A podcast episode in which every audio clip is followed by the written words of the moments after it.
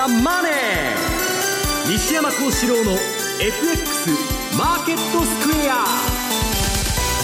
こんにちは西山幸四郎と。こんにちはマネースクエアジャパン比嘉宏と。皆さんこんにちはアシスタントの大里清です。ここからの時間はザ・マネー西山幸四郎の FX マーケットスクエアをお送りしていきます。え今日はアメリカの雇用統計の発表の日ということで番組はユーストリームでもお楽しみいただけます。ユーストリームについてなんですが番組のホームページの方からぜひご覧いただければと思います。さて西山さん今日の大引けの日経平均株価なんですが、はい、3日続伸となりました。終値、ね、60円高ということです。強いですね。ニューヨークとかもあんまり関係なくやっぱり日銀の ETF 買いが継続的に入りますんであとファンドがですね、はい、まあ、今年も運用成績すごい悪いんですけどそういう損してるところが、まあ、ちょっと稼ごうと焦ってですね、まあ、先物主導でまあ、ちょっと仕掛けてるという話が出てますけどね。そうですね。昨日ニューヨークはねダウが120ドルぐらい下げてるところに日経は上昇ということです。そしてドル円なんですが、えー、比嘉さんこの時間は、えー、79銭から80銭あたりと。まあ、124円台の後半でというようなところ、はい、まあ、あの今日の今晩の雇用統計に対する期待というのがかなり大きいのかなという感じですね、まあ、9月利上げこれを織り込みにいっているそんな感じですけれども、うん、さりとて、まあ、125が接近すると、はい、この後記者会見控えているようなんですが黒田総裁の,、まあ、黒田総裁のあの6月10日のあれが効いてるのかなとただ今日の記者会見もおそらくその時のことがあるのでかなり慎重な発言に終始するのかなって、そんな気はしますけどね。はいえ今日はユーストリーム放送ということで番組から特別プレゼントをご用意いたしております。番組特製のクオカード500円分を5名の方にプレゼントです。えプレゼントのご応募にはキーワードが必要になってまいります。えユーストリームの画面に表示されるもしくは番組のエンディングで西山さんから発表されます。キーワードを添えていただいて番組のホームページからお申し込みください。え締め切りなんですが8月20日8月20日です。え皆さんからのたくさんのご応募お待ちしております。また番組ではリスナーの皆さんからのコメント質問もお待ちしています。え投資についての質問など随時受け付けております。こちらもホームページのコメント欄からお寄せいただければと思います。ザ・ンマネーはリスナーの皆さんの投資を応援していきます。それではこの後午後4時までお付き合いください。この番組はマネースクエアジャパンの提供でお送りします。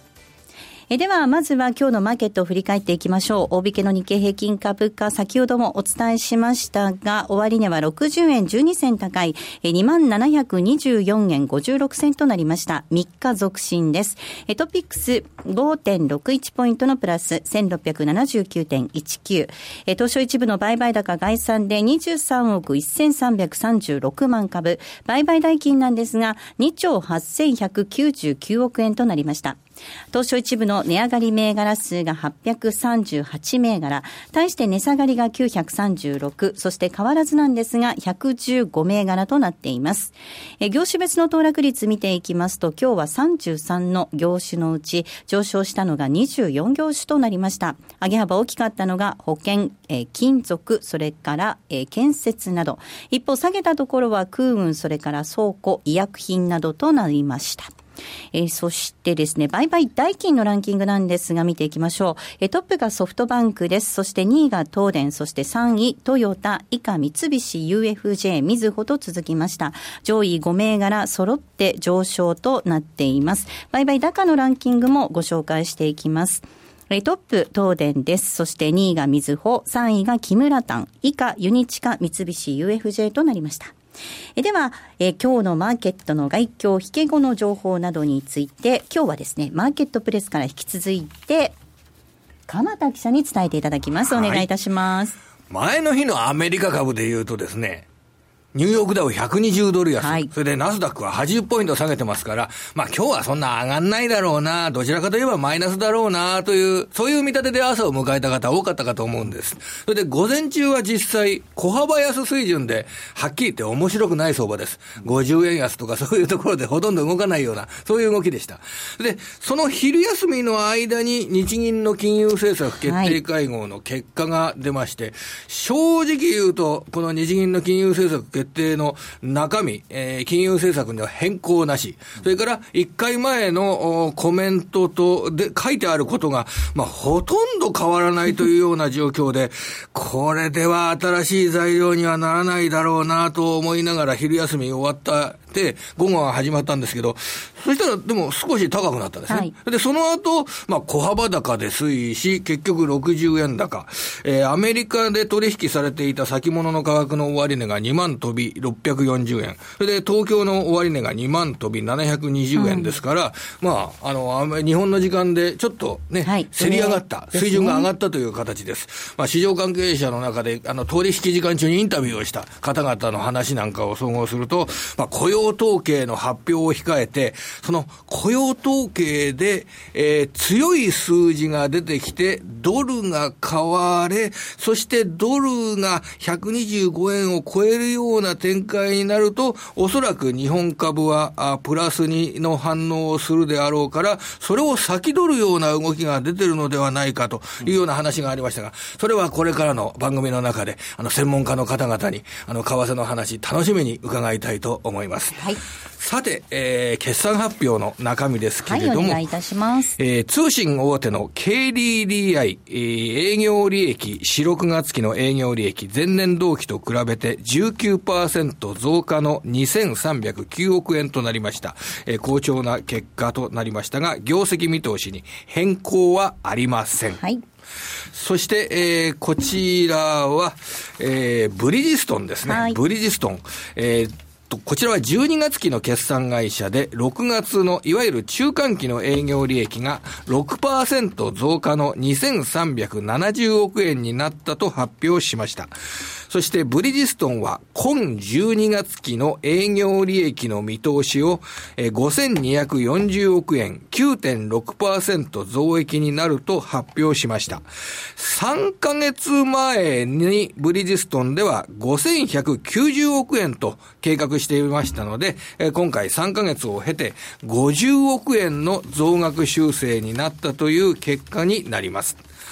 それから携帯電話向けゲーム供給の DNE については、はい、えー、この DNA ですね。ごめんなさい。はい、DNA です。はい、DNA です。はい、えー、DNA は今1月期、えー、第一四半期、第一四半期、4、6月期の営業利益が前年同期と比べて42%減益の40億円になると、えー、発表いたしました。以上、あの、決算発表、引け後の決算発表で目立ったところをお伝えいたしました。しました。はいありがとうございます。終値確認をしておきたいと思います、えー、まずですね KDDI です。9433です。今日は、えー、56.5円高の、えー、3196.5円となりました。そしてブリヂストンなんですが5108です、えー、こちらは4738.5円ということで、えー、14円のプラスとなってております。そして DNA なんですが、えー、2432です。こちらは20円高の2383円でした。鎌田さん、ありがとうございました。ありがとうございました。えー、それではここで一旦 CM です。ソニーの卓上ラジオ ICF-M780N 好評発売中。デザイン、操作性もシンプルなホームラジオです。ラジオ日経のほか AM、FM が受信できます。お休みタイマーと目覚ましタイマー機能付きで価格は税込1万1880円。送料が別途かかります。お申し込みは0335954730ラジオ日経通販ショップサウンロードまたはネットショップサウンロードまで。ラジオ日経ポッドキャスト。過去に放送した番組の一部やポッドキャスト限定の番組を iPod などの MP3 プレイヤーでいつでもどこでもお聞きいただけます。詳しくはラジオ日経ホームページの右上にあるポッドキャストのアイコンからアクセス。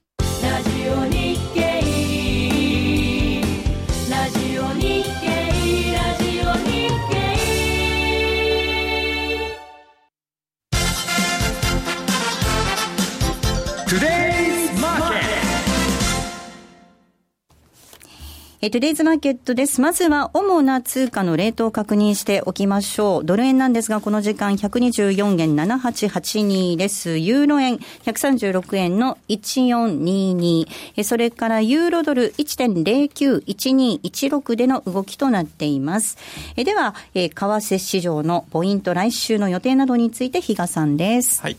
まあ、あの、1にも2にも、まずは今日の雇用統計ですね。はい、まあ、9月利上げというような形を織り込んでいくのかどうなのかというところでは一つポイント。で、やはり、えー、今回失業率、あと非農業部門就業者数については、あらあらまあまあしっかりとしたものになるという見方の方が優勢。はい、で、結局市場が注目しているのは、じゃあ時給どうなのというところにですね、焦点は当たってくるのかなというふうに思ってるわけなんですが、まあ、結局ですね、その雇用統計の後っていうのが、その後、長続きしない、一過性のもので終わる傾向があるので、えー、そういう意味で、じゃあ来週はというと、仮に今日125を抜けていきましたというような流れになっててもですね、そこでいきなり飛びつくんではなくて、まあ来週の、よく西山さんおっしゃいます、来週の火曜日までですね、その動きが続いていればそこから参入していけばいいんだというようなそこのところですね、がまあ来週に向けてのポイントになろうかと思います。えー、どちらかというと、もう来週もはですね、一応あのアメリカの方では13日、リテールセールスですね、小売売上高、いつもだったらまあ注目されても全然おかしくない指標。さらには翌14日にですね、ユーロ圏、あとドイツ、フランスあたりもですね、えー、第二四半期の GDP GDP、こちらの数値が出てくるというところではですね、あの、注目される、いつもであれば注目されるんでしょうけど、実は来週って、日本がお盆ウィークに入ってくるので、で週後半になればなるほどですね、市場参加者、かなりやっぱり減ってきてしまうのかなというのもあります。で、まあ最近はあまりですね、影響がなくなってきたというふうに言われる部分でもあるんですが、米国債の償還、これに伴う炎天玉でですね、まあそれが結局のところ、また、えー、出てくるようであれば、それはドル円上値を抑える要因という言い方にもなろうかと思います。まあそういう意味では、まずは今日の雇用統計、この流れがしっかり来週火曜日以降まで続いていくのかどうなのか、まずはそこだと思いますし、で、お盆になればなったで、輸出企業125円から上だったら、えー、リーボーダー置いていくと思います。ということではですね、まあちょっと、えー、その一過性の動きにですね、惑わされないっていうのが、はい、まあポイントといえばポイントになるのかな、そんな気がしてます。はい。えでは西山さんにお話伺っていきたいと思います。先ほど鎌田記者からも、その雇用統計が良い数字が出てドル高になるんではないか、そして日経もプラス、日経にプラスなんじゃないかなんていうような、その先取るような動きになってたよっていう話もありましたけれども、はい、今週はそのアトランタ連銀のロックハートさんの話なんかもあったりとかして、えー、まあ、あの人、中立だったんですけど、うん、えらく高派になったと、はい、でまあ、よほど落ち込まない限り、9月にまあやってもおかしくないみたいなことを言ってて、まあ、その後もまあいろんな要人の発言出てきて、結局、まあデータ次第みたいな話なんですけど、はい、私はですね、あのー、もう先週から言ってたのは、えー、今週は雇用統計に向けてドル上がるんだと。はい。何があっても上がるんだと、うん、で ADP が多少悪くても、そこに向けてですね、今、あの、イベントドリブンファンドっていうのは結構、あの、ドタバタ仕掛けてまして、で、私はまあ、雇用統計で125円超えてくるかと思ったら、まあ、この前ちょっとそこに突っかける動きが水曜日でしたっけ、うん、ありましたね。えー、あって、えー、ワンタッチしちゃってですね、まあ、相変わらず強いなと。で、まあ、どういう結果になろうがですね、ドルの場合は、まあ、9月になかってもまた12月ということで、ドル高観測がずっと続きますんで、で、私は9月に下げると思ってんで、ドルが。はい。その前に上がると言ったんですね、8月に1回。でそういう動きが今、ファンドの中で出てるんじゃないかなという感じで見てるんですけど。うん。あの9月のその利上げというのは、どうなんですか、遠のいた、近づいている。私はないと思ってるんですね、うん、ただ私の周りのそのエコノミストだとか、まあ、新聞の編集員の人とか、みんなですね、9月にやらなかったらもうできないだろうと、えー、中国の景気もおかしい、世界中景気が悪い、新興国もむちゃくちゃという中でですね、果たして12月にアメリカが一人勝ちできてるのかと、世界経済が悪い中で。と、やろうと思ったらやっぱ9月がチャンスなんですね、今が。だから私はやってもおかしくないって言ってるんです、9月に。はい、まあ私ならやりませんけど。うんで、9月にやっちゃうと何が問題かって言ったら、はい、私ならやらないって言ってるのはですね、はい、歴史的にえー、ニューヨークダウの、えー、相場を見てみますと、はい、うん株の歴史ずっと200年ぐらい遡ってみてもですね、9月が圧倒的に株安なんです。うん、9月は株が下がる月なんですね。アノマリー的に言えば。で、わざわざ株の下がる月にですね、利上げなんかするかっていうのは私の見方なんですね。で、逆に言ったら、まあ最近は効果薄れてるんですけど、1月効果とか、1月から4月まで株の相場強いですから、私がやるともしたら、12月の年末にやると。で、それはですね、あの、FRB っていうのは別に株価が、えー、政策目標とは何も関係ないんですけど、そうは言いながら、あの人たち株見てやってんですよ。な、なんだかんだ言って。だから私はやらないと思ってるんですけど、いずれにしても8月のドルはもうちょっと上がるんじゃないかなと思ってます、うん、はい、一方で比嘉さん、はい、どうでしょう、9月、ダウ下がりやすいっていうことを考えた上で、西山さんはこういうご意見だったんですが。私はなんかここのとこそのロックハートさんのあれを見ててもですね、まあや、やりたくてしょうがない、そんな感じが余計してきてるという感じなんで、うん、その辺ではちょっとまあ西山さんの見方とは異なると言ってしまえばそれまでなんですけど、うん、うんまあや、まずはとりあえずやってみないことにはと。で、その後様子。で、おそらくですね、一度やってしまったら、今度じゃあその頻度はどうなるのっていうところに焦点いきそうなんですけど、はい、そこをしっかりと、多分、えー、9月だと記者会見も、イエレンさんの記者会見も予定されてるので、そこでそのあたりをどういうふうに市場と会話してくるのかがポイントなのかなという気はしてるんですけどね。あの先ほど西山さんからお話あったように、その下がりやすいっていう状況を考えた上で、はい、さらにそこで利上げってなると、大きく反応する。はいこと考えられますよね。ニューヨークダウのチャート持ってきたんで、せっかくなんでちょっと出していただきたいんですけど、はい、これですね、あの、ニューヨークダウ見てみますと、やっぱり例年の循環通り10月末から上げてですね、で、4月の末まで上げたんですけど、えー、その後はもう、えー、4月の末から、まあ、横ばいというよりもですね、じり貧になってんですね。で、私が最近ちょっと見てるのは、ジャンク債が結構あの、デフォルトとか売られてきてまして、えー、ジャンク債の上がらない市場っていうのは、あ株高にならないんですね。ジャンク債が上がらないと株高にならない。で、そのその先行指標のジャンク債が今までずっと上げ続けてたのが、このところ調子がおかしいと。で、さらにはまあ中国もどうなるか分かんないという中でですね、えー、っと、9月に利上げをすれば、株はおそらく下がるだろうと。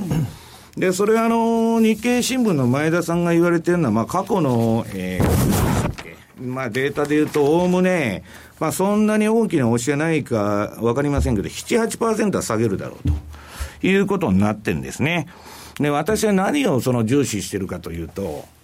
0%から5%になろうが、はい、0.3%になろうが、0.5%になろうが、ゼロとそれでない世界と転換するんですね、うん、今度の利上げは。私はそれは絶対に、えー、軽視しない方がいいと思います。というのは、今までもどっぷりですね、えー、モルヒネ状態で、ゼロ金利に慣れちゃって、はい、ゼロが当たり前、すべての投資尺度がゼロを起点に、基準にしてたんですね。うん、それがゼロでなくなるということは、それなりに、えー、どっかで流動性パニックが起こるはずなんですね。うん、で、特にドルペックしてるえー、新興国は、えー、具合がおかしくなるというのは私の見方なんですね。うん、だからあんまり軽視しない方がいいと思いますね。はいごめんなさい。西山さん、最近の例えばニューヨークダウン見てても、今、はい、えー、6日連続下げとかなってきてるとかっていう感じなので、うん、そうすると、株式市場も少しずつですね、やっぱその利上げっていうのを織り込んだ動き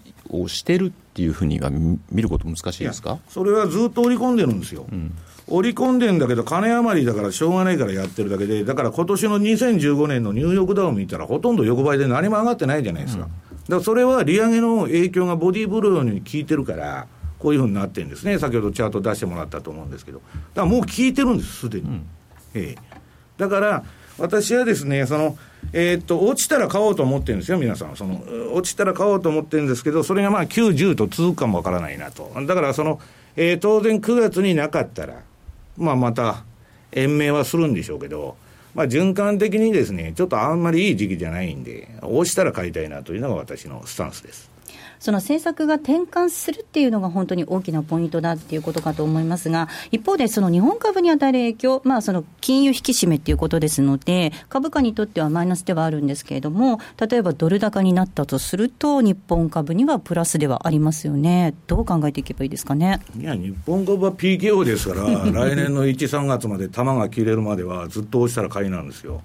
だから、今日さっき鎌田さんが言われてましたけど、はい、ナスダックがあれだけ下げてるのに、えー、ヘトもその思ってないと。ヘトも思って。みんなな舐めてるんですね、市場を。どっぷり、あの、モルヒネに、えー、使っちゃってですね、もうそれが当たり前と。でそのうちどっかで、えー、痛い目に遭うんですね、相場の最後は。ただし、それは私は今ではないと。いうふうに思ってます。で、あもっと言えば、利上げなんかまだ大したことないんです。はい、アメリカが、もう私はおそらくできないと思ってるんですけど、今、FRB が持ってる資産を売却しだしたら、もう終わりですよね。だからそんなことは、償還まで日本もアメリカももう持ちきるしかないんですよ。うん、打ったら暴落しますから。うんだから、だけど、そんな人工的な相場がですね、えー、ECB と日銀だけで1兆ドル、で、アメリカの自社株買い、これ1兆ドル、これ、金利上がってきたら自社株買い止まりますから、アメリカは。はい、で、そんなね、その、えー、生ぬるい相場がいつまででも続くわけがないと。いうふうに、私はちょっと今年は、もう7年上げてるわけですから、うん、ちょっと警戒しとると。いうことです。はい、えここまではトゥデイズマーケットをお送りしました。気になるレースが今すぐ聞けるラジオ日経のレース実況をナビダイヤルでお届けします。開催日のレースはライブで3ヶ月前までのレースは録音でいつでも聞けます。電話番号は0570-008460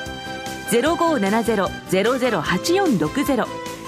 0570を走ろうと覚えてください。情報量無料かかるのは通話料のみ。ガイダンスに従ってご利用ください。CD 金井さやかの90日で仕上げる TOEIC テストステップバイステップコーチング好評発売中。500分にも及ぶ音声ファイルとボリュームたっぷりの PDF ファイルを1枚に収納。しっかり確実にテストに向けた指導を受けることができます。お値段は税込5400円。送料が別途かかります。お申し込みお問い合わせはパソコンスマートフォンからラジオ日経ネットショップサウンロードまでどうぞ。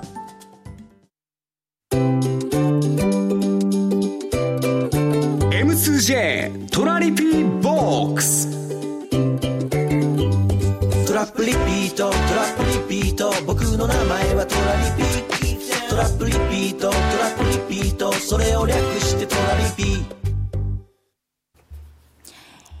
M2J トラリピボックスのコーナーです。FX 投資をもっと楽しくトラリピで成果を上げることを目指していきましょう。さあ、比嘉さん、今日はですね、番組でもよく取り上げているエンベロープ、なんとポケトラに搭載されたということで、そうですね。やりました。もう、あの、いつもだったらこのコーナー、質問コーナーに当てるとこなんですけど、はい、まあ今日はちょっとそういったですね、変化があったということで、まずはそれ、あの、ご報告ということで、はい、まあ今日、あの、画像も準備してきました。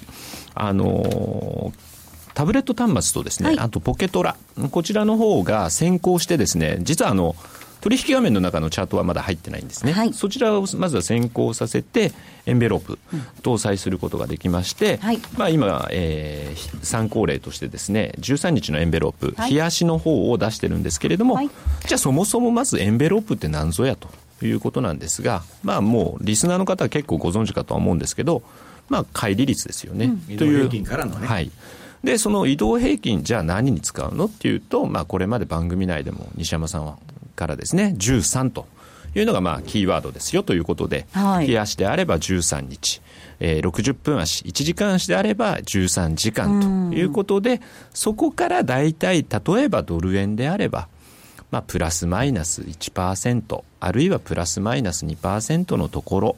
ここをですね、まあ、往来するような動きになりやすい。あるいは、えー、60分足だと、えー、プラスマイナス0.3%、ある、えー、さらにもう一つ、えー、外のバンドとしてはプラスマイナス0.6%。ここをですね、意識して相場が動いてくるんじゃないのと、その参考に、トレードの参考にしてみてはということでやってきたんですけれども、まあ、あのー、実際見ていただくとですね、やっぱりその傾向っていうのは見て取れます。ただこれがすべてのじゃあ通貨ペアで、あのー、マッチングするかっていうと、またそれはその時々の状況によっても変わりますんで、まあ今は比較的一番ハマってるのがですね、えー、ドル円なのかなと。いうところで、まあ、その時々値幅はもうあの相場によって全然違ってきますので、そこをですねいかに抑えてですね、それをトレードに生かしていただくかということなので、まずまだあの見たことがないよという方はですね、とりあえずあのアプリケーションのダウンロードをですね、はい、しっかりやっていただいて、それで確認をしてもらえればなと。で、よりまたこの番組内でもですね、当然折に触れ、えー、13日のエンベロープがうんぬんとかですね、出てくると思いますし、あの、別のものもあるんですね。うちは為替だけなんですけど、それ以外の部分で覚えておいていいっていう数字。例えば、ニューヨークダウだと18日移動平均のプラスマイナス3%であるとか、うん、えー、日経平均であれば25日移動平均のプラスマイナス5%っていうようなのですね、そういうのも出てきますんで、それをもうあの特にこちらがですね言わなくても、あ、うん、そうそれでしょって、もう皆さんがですねあのインプットしていただけるような、そんな感じになってくれればいいなというふうには思ってますけどね。あの今お話にあったポケトラなんですが、これはアプリケーションということですので、はい、携帯電話とか、えっと、タブレットとか、iPhone とか iPad とか、はい、そちらの方で、えー、まあ、 App Store であるとか、行って、えー、ポーケートーラというふうに打ち込んでいただけるとですね、そこからダウンロードができる、インストールができるというような感じですよね。はい本当にあの西山さん、この番組ではエンベロップをご紹介してきました、移動平均からの乖離率ということで、このバンドの中に平均回帰ですね、うん、収まっていくんだよっていうことですね。今年の相場って、私、これで飯食ってるわけですから。うん。で結局ですね、あのあこの後のコーナーでやるんでしたっけ、は。い、細かい、ね、見方はね、はい、まあね、大札さんも1年前に比べたらね、格段に相場で進歩されたっていうのは、この エンベロープのおかげじゃないかと思ってますエンベロープ様々です、本当にありがとうございます。あありがとうございます。石谷さんが今言った、あの、おおむねね、為替相場って13日の上下3%で、まあ収まるんです。で、今の相場は、まあドル円で3%まで来ないんで、まあ上下2%、もうノーマル相場なら上下1%と。で、私はもうその冷やしベースで言うと、えー、下13日移動平均の1%、2%をずっと買ってきて、うん、えー、それで売買してるということなんですね。はいということで、ぜひ皆さんもですね、ダウンロードをしていただいて、このポケトラでエンベロープを使ってみていただきたいなと思います。さあ、そして比嘉さん、はい、えっと、9月5日になりますが、札幌でセミナーが予定されていますね。はい、もう全国セミナープロジェクト2015、続々といろんなところお邪魔させていただいてるんですけれども、えー、この間大阪さんにもお手伝いいただいた、大阪暑かったですね。暑かったですね。もう本当大阪夏の陣って感じ。そうですよね、はい、でまあだからというわけではないんですけれどちょっと涼しさを求めてというわけではないんですが、まあ、次回9月はですね札幌の方。あのとはいえ札幌もね那覇よりちょっと前、気温が高かったっていうのがありましたんで、まあ、その涼しさ云々っていうのは多分ないんだろうというふうには思うんですけれども、しっかりとですね、やっぱりこの今の話、エンベロープの話もそうですし、えー、年末どうなっていくのっていうようなところをですね、しっかりお話しできればなというふうには思ってますね。はい。えっと、9月5日土曜日になります、午後1時からのスタートです。札幌証券取引所にて開催です。え第1部なんですが、資産運用としての FX& 初めてのトラリピということで、M2J チーフストラテジスト、木戸元明さんの登壇です。はい、え第2部なんですが、テクニカルマスター、福永博之のマーケット徹底分析お届けします。ラジオ日経でもおなじみの福永さんの登場となりますので、えぜひ皆さん、足を運んでいただければと思います。ますはい、9月6日日曜日には実践編ということで、西山さんも登場されますね。はい、お願いします。比嘉さんも登場されますね。はい、ということで、皆さんぜひお申し込みお待ちしております。えここまでは M2J トラリピボックスをお送りしました。マネースクエアジャパンは FX は投機ではなく資産運用であると考え、特許取得済みのオリジナル発注機能や独自のリスク管理ツールの開発により、今までとは違った取引スタイルを個人投資家の皆さんに提案しています。オリジナル発注機能の代表例をご紹介しましょう。トラップリピートイフダン、通称トラリピです。これは普段忙しくて、為替レートや情報などを頻繁にチェックできないような方々にも、しっかりと投資できる手法を作りたい。そんなコンセプトで開発しました。具体的には、もしもこのレートで買えたらいくらで売るといった注文、つまりイフダンをたった1回設定するだけで、複数発注できる、つまりトラップができ、さらに成立後、自動的に注文を繰り返すリピット機能まで備えたマネースクエアジャパン独自の発注機能です。一度設定すれば手間なく24時間収益チャンスが狙えます。またトレード画面に貼り付いて相場の動きにやきもきすることもないので、感情に左右されない取引が可能です。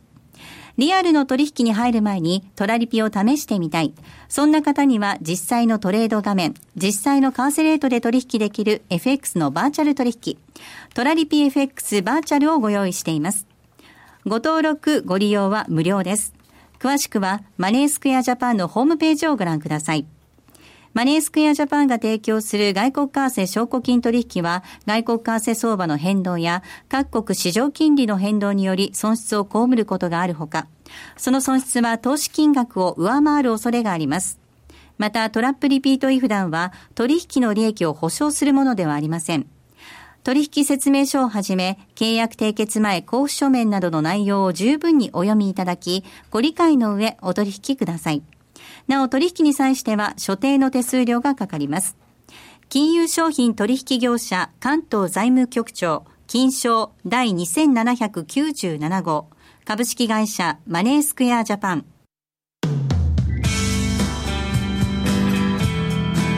西山幸四郎の FX マーケットスクエア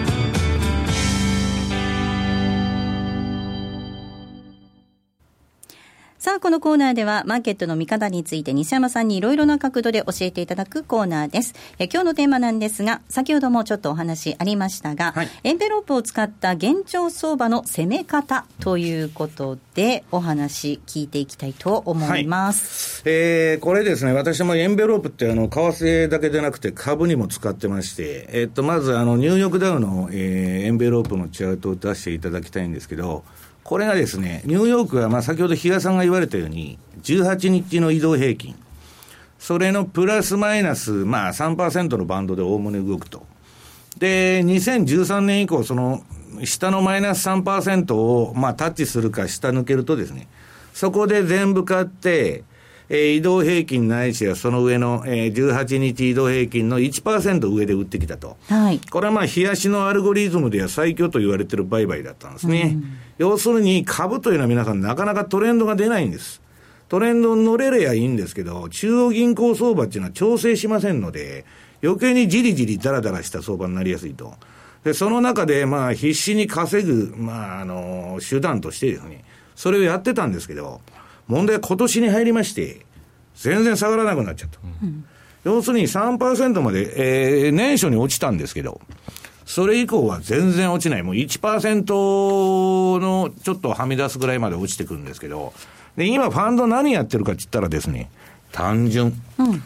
ストキャスティックスの30以下全部買っとるだけなんですね。そこが一番儲かってます。はい。で、それ以外のしょうもないあのトレンドフォローとかなんとかやっとるのはですね、もうボロボロに株のファンドはやられてると。で、SP500 のパフォーマンスにもまあ個別銘柄運用してても勝てないという苦難の時代なんですね。はい。今皆さんにご覧いただいている画面の下の方ですね。オシレーター出てる。これがストキャスティックスのまあ30以下、うん、えー、533というパラメーターなんですけど、はい、これがまあ、あの、一番いいと。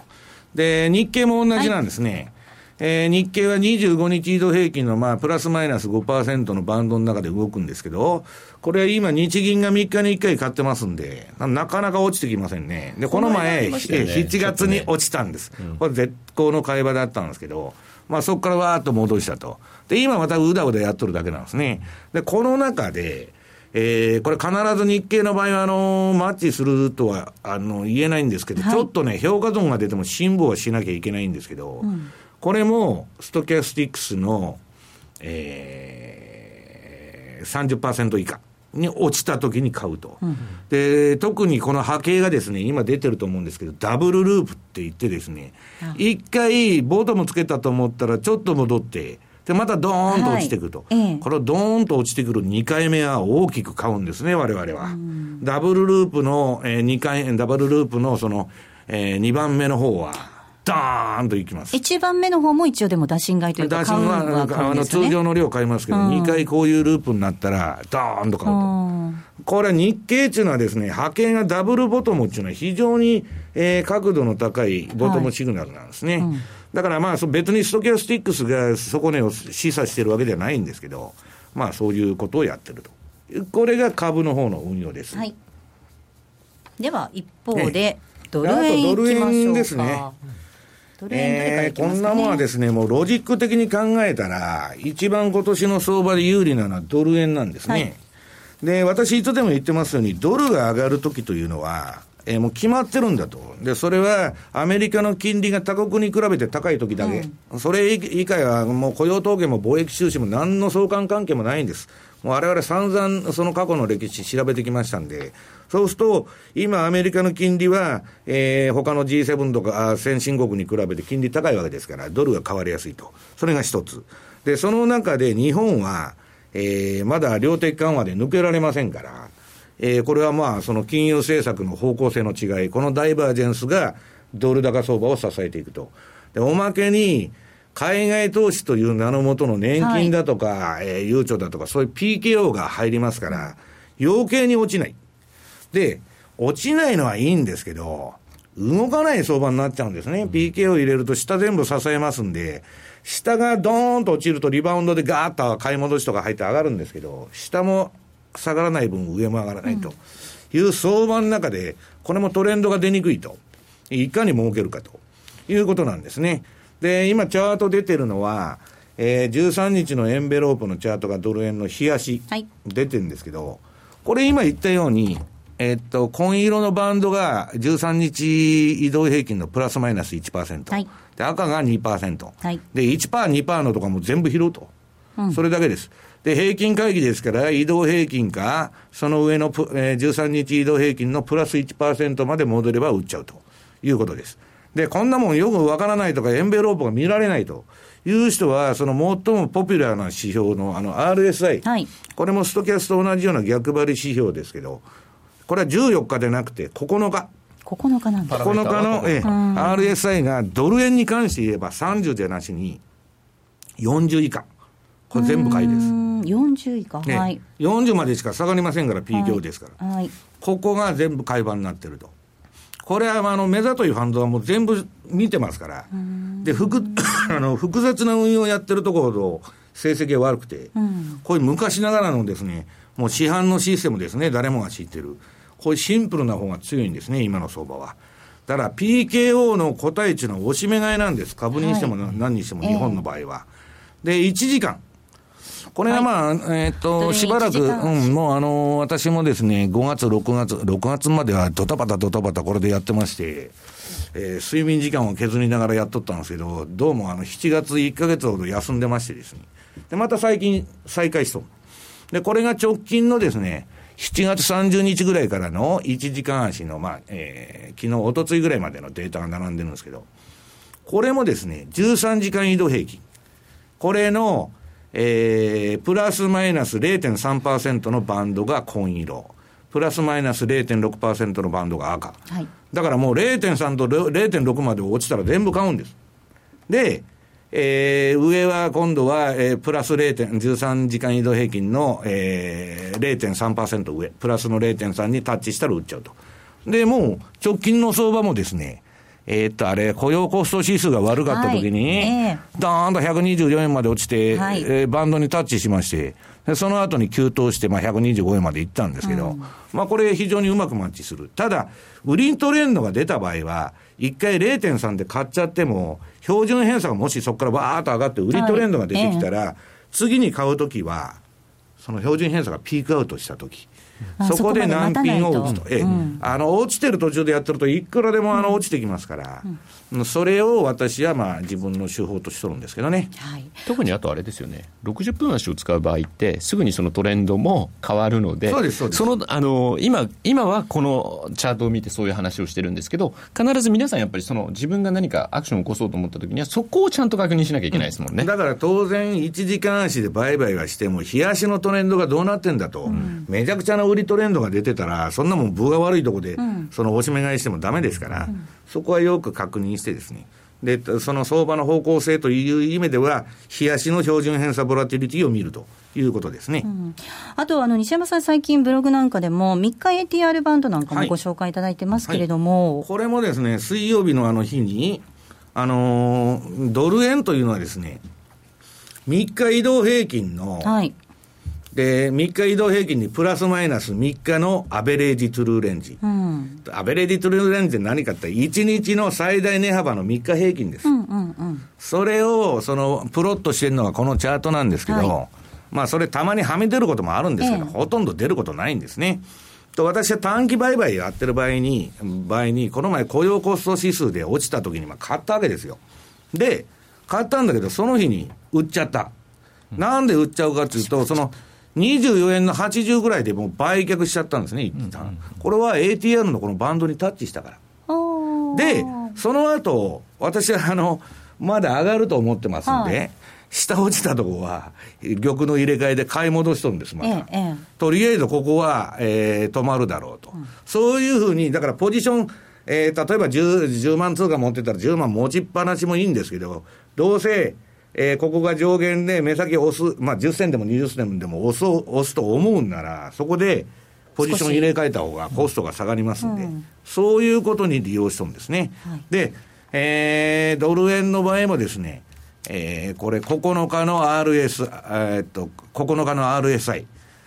これが40、うん、なんだっけ、えー、あ先ほど言いましたね、これ、40以下の、はい、このチャートにもあの緑の丸出てるんですけど、ね、そこが全部買い場になってるということでございます。うん、はい、ということで、ぜひ皆様、これ、あの本当に難しくないので、これを見ながら、ね、はい、参考にしていただいて、簡単なシステムほど強いんです、相場に。複雑なのは全部やられるんです。そして今のその相場環境に合ってるってことですよね。そうです。あの、PKO はおしめ買いですんで、うん、逆張り手法のがいいと。いうことですね。えここまでは西山幸四郎の FX マーケットスクエアをお送りしました。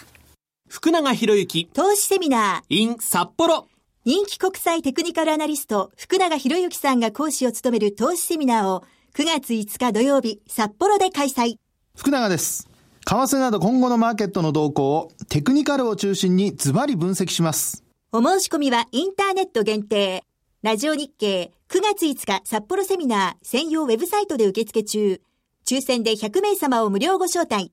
締め切りは8月30日。朝礼の3分スピーチ、話すネタがないよ。はい、ラジコ。晩ご飯のメニューが決まらないわ。はい、ラジコ。野球やってるのに残業だ。はい、ラジコ。寂しくて、眠れないの。はい、ラジコ。あなたのそばにいつだって、スマホで聞ける、パソコンで聞ける、ラジコ。ラジオ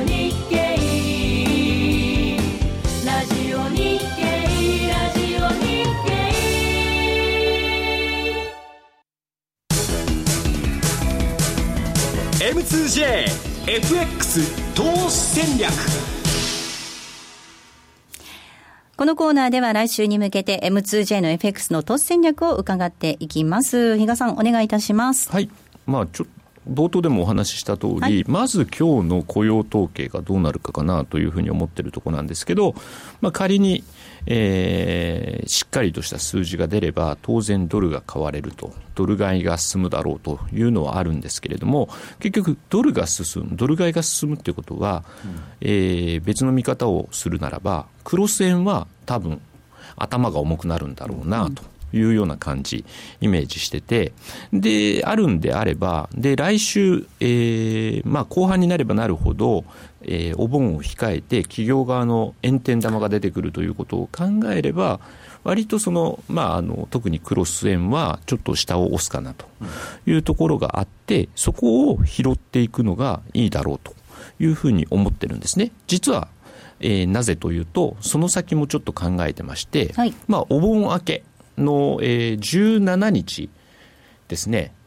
再来週の月曜日になっちゃうんですけれども、ちょっと気が早いって言われそうなんですが、実はそこで日本の第二四半期の GDP の数値が出てくるんですよ。えー、っていうことを考えると、今、まあ、どうなるか分かんないですよ、あのエコノミストとかの専門家によれば、今回かなりマイナス大きくなるんじゃないかというので、かなり幅がまた広くなってます。はい、まあ、出てみるまで本当にこれも分からないですよね、あのこれまで何度もあの騙されてるということもあるんで、なんとも言えないんですが、仮に、ただ黒田さん自身も、第二四半期の GDP は間違いなく落ちるぐらいのことを言ってるので、そういうことを考えれば、そこで市場が予想している以上に、えー、マイナス幅が大きければ、またゾロ、えー、日銀、あの量的緩和第3弾っていう話になってくる可能性も出てこないとも限らない。うん、期待は高まる。そこで、その、そういうのもあって、まあ、できれば、来週というところは、そのおしめを拾っておく、えー、週なのかなと。じゃあ、そのおしめってどういうところを考えればいいのっていうのは、まあ、あの、それこそ今、さっきのコーナーでですね、西山さんにしっかりお話をしてもらったエンベロープで、クロス円で何か当てはまりそうなものないか。例えば、えー、5ドル円、9円っていうのも少し今、レンジ相場の様相が出てきてたりとかもしてるので、で、今週割とオセアニアの指標って結構多かったんですよ、うん、それでアップダウンってちょっとあったんですけれども、はいえ。来週あたりからちょっとしばらく指標がなくなってくるんですね。そういうことを考えると、その、えー、最初のドル買いが進んだところでの、まあ、下げたところを拾っておけば、その後のこう、えー、GDP あたりで、またその次の週で、また流れがですね、往々にして反転してくる可能性があるのかなというところもあるので、一旦今日の、まあ、えー、ニューヨークを終わった段階で、えー、しっかりとですね、チャートを見て、その中からそのクロス円だったらどれっていうのをですね、うん、選択はしていきたい。今のところ、ちょっとクロス円という漠然とした言い方で申し訳ないんですが、そんな感じで考えてます。まあでも本当に丁寧におしめを拾っていくということで、来週本当にそんなに大きないろいろイベントがあるわけではないので、うん、そのあたりになるんですかね、やっぱり西山さん。うん。ちょっと夏枯れなんですけど、その割にはなんか、やられてるファンドが多くて、ドタバタ動いとるんですね、今年。なんかまあ、ちょっと変な違和感があるんですけど、まあ、いずれにしても、まあ、高いとこ買っても儲かる相場ではありませんので、おしめを、えー、買っていきたいと、そのおしめのポイントはどこかっていうのは、先ほどまあ説明しましたんで、まあ、それを見ながら、えー、うまく泳いでいただきたいなという気はしてるんですけど。だからどの通貨がこのエンベロープの売買に合うのかっていうのも、ちゃんとそれも見極めないといけないわけですよね。そうなんです例えばだからその本当に、まあ、割とその主要通貨と呼ばれるものは1%、はい、2%っていうところでは、まあ、あの壺にはまるときは壺にはまるかなというところあるんですが、一方でですね、えーと、新興国通貨みたいなのだと、はい、どうしても